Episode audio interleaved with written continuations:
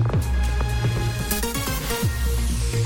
6h30, l'heure de l'actualité avec Tom, quelles sont les trois infos à retenir ce matin? La ville de Lausanne pourrait se lancer dans la vente régulée de cocaïne. C'est en tout cas ce que souhaitent plusieurs élus communaux qui vont déposer un postulat demain. Cette proposition emboîte le pas au projet pilote de vente régulée de cannabis qui doit débuter à la fin de l'année.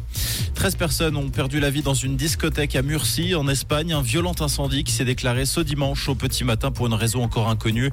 Les opérations de recherche se poursuivent sur place.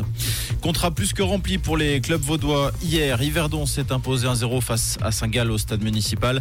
Le stade Lausanouchi, de son côté, a infligé un 3-0 au FC Ball au Parc Saint-Jacques. Rouge, l'actu revient à 7h.